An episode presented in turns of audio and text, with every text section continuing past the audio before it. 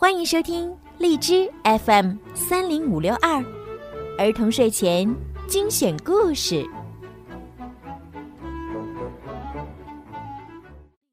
亲爱的小朋友们，你们好，欢迎收听并关注公众号“儿童睡前精选故事”，我是小鱼姐姐。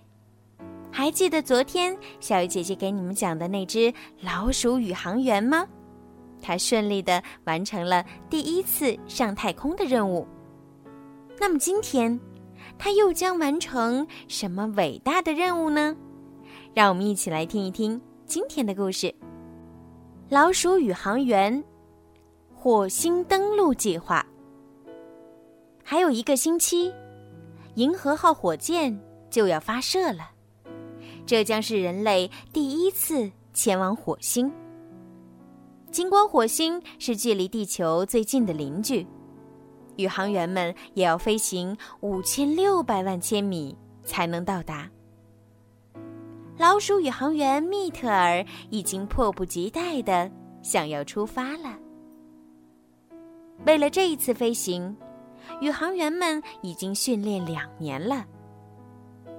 每一天，密特尔都在仔细观察宇航员们的一举一动。当宇航员们进行培训的时候，他就从他们的肩膀上偷看；当他们吃饭的时候，他就坐在桌子底下偷听，并把整个飞行计划和安排都记了下来。密特尔确信自己也能去火星，尽管他不是最强壮的宇航员，但小个子也有发挥作用的时候。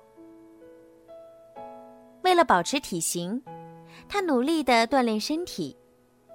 他跟克罗迪亚一起跑步，他跟克莱尔一起练引体向上，他跟夏洛特一起练举重。老鼠宇航员已经准备好了。不过，当参加任务的宇航员名单被宣布出来的时候，密特尔的名字却不在其中。美国国家航空航天局肯定是忘记了这位最新加入的宇航员。密特尔可不想错过这次激动人心的旅行。还好，他身材娇小，可以藏起来。他准备悄悄地搭乘火箭，慢慢的、小心翼翼的，他爬上了发射塔。趁着航空航天局的保安没注意，他藏到了指令长的座位底下。他尽可能的保持安静，但还是感到有些紧张。他倒不是害怕火箭发射，而是害怕被抓住。十、九、八、七、六、五。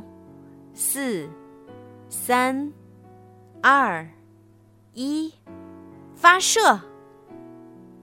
火箭摇晃了起来，密特尔被火箭发射的反作用力推向地板，他只好紧紧地抓住座椅，确保自己不会从椅子底下滑出去。震动很强烈，比他记忆中的上一次发射要厉害得多。但还不足以难住一只老鼠宇航员。九分钟后，他们已经在太空里了。密特尔爱极了失重的感觉。在漫长的旅行中，密特尔一直躲藏着，他只会在宇航员们睡着的时候出来找面包屑吃。地球在他们身后越变越小。火星则从一个红点儿变得越来越大。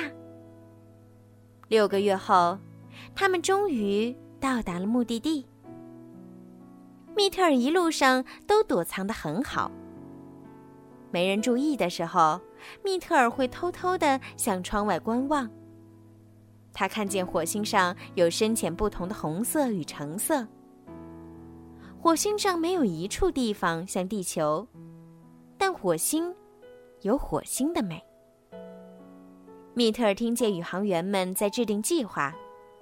两个宇航员准备登陆到火星表面，并使用火星车进行探测。不过，好像出现了什么问题。指令长正在和位于美国休斯敦的控制中心通话。原来，他们在测试中发现登陆艇的一个引擎坏了，无法工作。剩下的一个引擎无法提供足够的动力，连一位宇航员都无法搭载。这样，他们就没办法登上这颗红色星球了。他们只能掉头返回地球。但是，老鼠宇航员想出了一个主意。他从藏身之处窜了出来，就像射出来的箭一样，把宇航员们都吓了一跳。密特尔，你藏在哪儿了呀？指令长问道。虽然再次见到密特尔让大家非常高兴，但是大家仍然沉浸在无法完成任务的沮丧之中。这时，密特尔飘到了通往登陆艇的舱口。嗯，这主意不错，指令长说：“如果只是搭载一个小家伙，一个火箭引擎倒是够用了。”事情就这么定了。老鼠宇航员密特尔将要第一个踏上火星。密特尔穿上宇航服，宇航员们告诉他要做些什么。你需要采集足够多的石头样本。其中一个宇航员说：“别忘了，还要带回来一些土壤。”另一个宇航员补充道：“最后，他们做了一面小小的美国国旗，把它拴在了一根吸管上，让密特尔带在身上。”密特尔用绳子把自己绑在登陆艇的座位上，登陆艇从飞船降落到了火星表面。火星上的景象是密特尔从来没有见过的。这里没有植物，也没有可见的水。不过最重要的是，这里没有猫。他立刻开始了采集样本的工作。完成工作后，他把那面小小的美国国旗插在火星的表面上，然后回到了登陆艇。密特尔，你又一次帮了我们。密特尔刚回到飞船，宇航员们就欢呼起来：“你将成为全世界报纸的头条人物！”密特尔觉得非常骄傲。我们保证，你肯定能参加我们的下一次任务。